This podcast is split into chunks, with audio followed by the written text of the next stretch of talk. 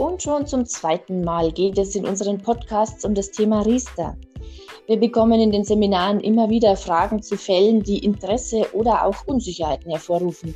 Darum haben wir uns gedacht, wir machen hier einen Riester FAQ Podcast, also Fragen, die Ihnen vielleicht auch in der einen oder anderen Beratung dann weiterhelfen können.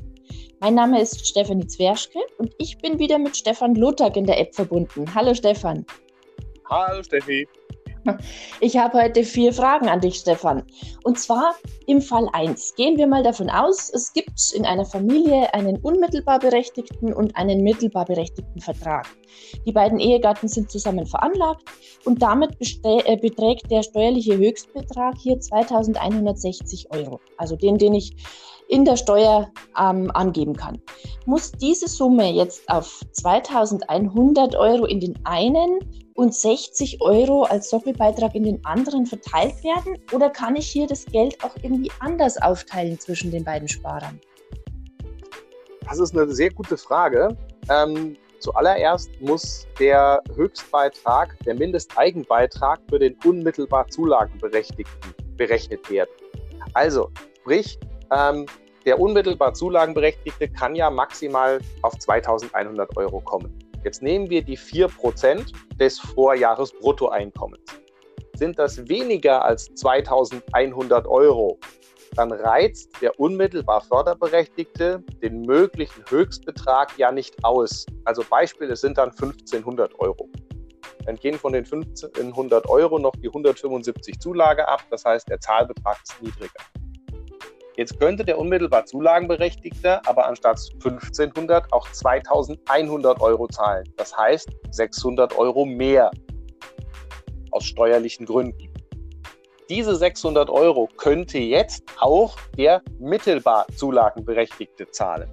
Der hat ja fix die 60 Euro Sockelbeitrag eigentlich nur zu zahlen. Dadurch, dass aber die beiden steuerlich gemeinsam veranlagt sind, können die 600 Euro Differenz zwischen 1500 und 2100 Euro auch in den Vertrag des mittelbar Zulagenberechtigten fließen. Das heißt, das kann aufgeteilt werden. Mhm. Ist ja auch ganz sinnvoll, wenn man bedenkt, dass mit einer Sparleistung von 60 Euro in dem Zulagenvertrag jetzt die Rente nicht so riesengroß sein wird, die dabei rauskommt.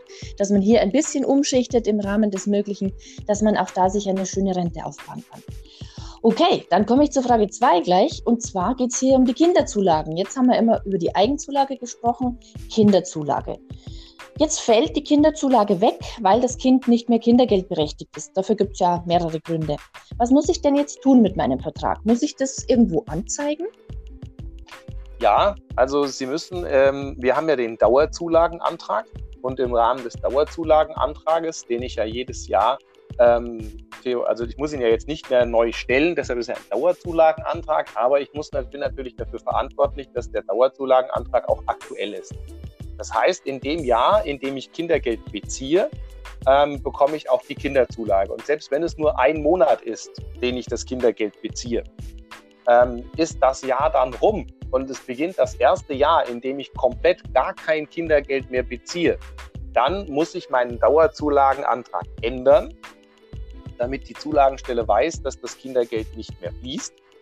Und dann ähm, äh, fallen natürlich auch die 185 oder 200 Euro Zulage weg, die vorher meinen Mindest, äh, 300, Entschuldigung, 300, die vorher meinen Mindesteigenbeitrag reduziert haben. Das heißt, ich habe dann, damit ich weiterhin alle Zulagen und auch die vollen Zulagen bekomme, muss ich entsprechend dann 185 beziehungsweise 300 Euro pro Jahr mehr aufwenden. Mhm. Und das ist immer der Zettel, der mit dabei liegt. Ja, wenn ich so ein Schreiben von, äh, von der Versicherung kriege, da kann ich den Zulagenantrag dann auch anpassen. Ja, genau. Ja, jetzt haben wir die 4%. Also wir machen jetzt nicht den steuerlichen Höchstbetrag von 2100 Euro, sondern gehen auf die 4% Mindesteigenbeitrag, damit ich eben die vollen Zulagen bekomme. Habe wieder meinen Hauptvertrag und den Zulagenvertrag. Jetzt gehe ich im Hauptvertrag von diesen 4% runter warum auch immer. Was passiert denn dann mit den Zulagen und mit den Zulagen des Zulagenvertrags? Ja, die werden entsprechend gekürzt. Also das passiert sehr häufig, ähm, wenn sich das Gehalt positiv verändert, der Beitrag aber nicht angepasst wird. Das heißt, ich habe 1000 Euro Beitrag, der ist so berechnet aufgrund meines Einkommens. Dann bekomme ich die vollen Zulagen. Und auch der Zulagenvertrag des mittelbar Zulagenberechtigten bekommt dann die vollen Zulagen. Jetzt nehmen wir an, das Einkommen verändert sich und ich müsste 1100 Euro zahlen. Tue ich aber nicht, weil ich meinen Beitrag nicht ändere, aber mein Einkommen hat sich verändert. Dann bekomme ich eben nicht mehr die vollen Zulagen und auch der Zulagenvertrag des mittelbar Zulagenberechtigten bekommt nicht mehr die vollen Zulagen, sondern die Zulagen werden hier prozentual gekürzt in dem Maße, in dem ich zu wenig Beitrag zahle, prozentual. Das heißt, ähm, wird in den Hauptvertrag, den Vertrag des unmittelbar Zulagenberechtigten nicht der richtige Betrag bezahlt, wirkt sich das auch auf die Zulagen des Zulagenvertrages des, des mittelbar Förderberechtigten aus. Also zweimal, zweimal Einbußen gleich. Okay, jetzt habe ich immer noch eine Zulagenvertragskonstellation. Wohin genau fließen denn jetzt die Zulagen? Also es ist ja so, dass ich bei der Berechnung meines Mindesteigenbeitrags in den Hauptvertrag auch die Zulage von meinem Ehegatten, der jetzt unmittelbar, äh, der, Entschuldigung, der mittelbar berechtigt ist, abziehen darf. Fließen dann auch die Zulagen in meinen Vertrag? Also die Grundzulage fließt immer in den eigenen Vertrag. Das heißt, habe ich ähm, ein Ehepaar, einer ist unmittelbar, einer ist mittelbar förderberechtigt, dann kann ich zweimal 175 Euro beim unmittelbar Förderberechtigten abziehen, aber die 175 Euro fließen jeweils in den eigenen Vertrag. Genauso ist es, wenn ich Kinder mit dabei habe, dann kann ich die Kinderzulage beim Hauptversicherten, bei demjenigen, der unmittelbar förderberechtigt ist, abziehen.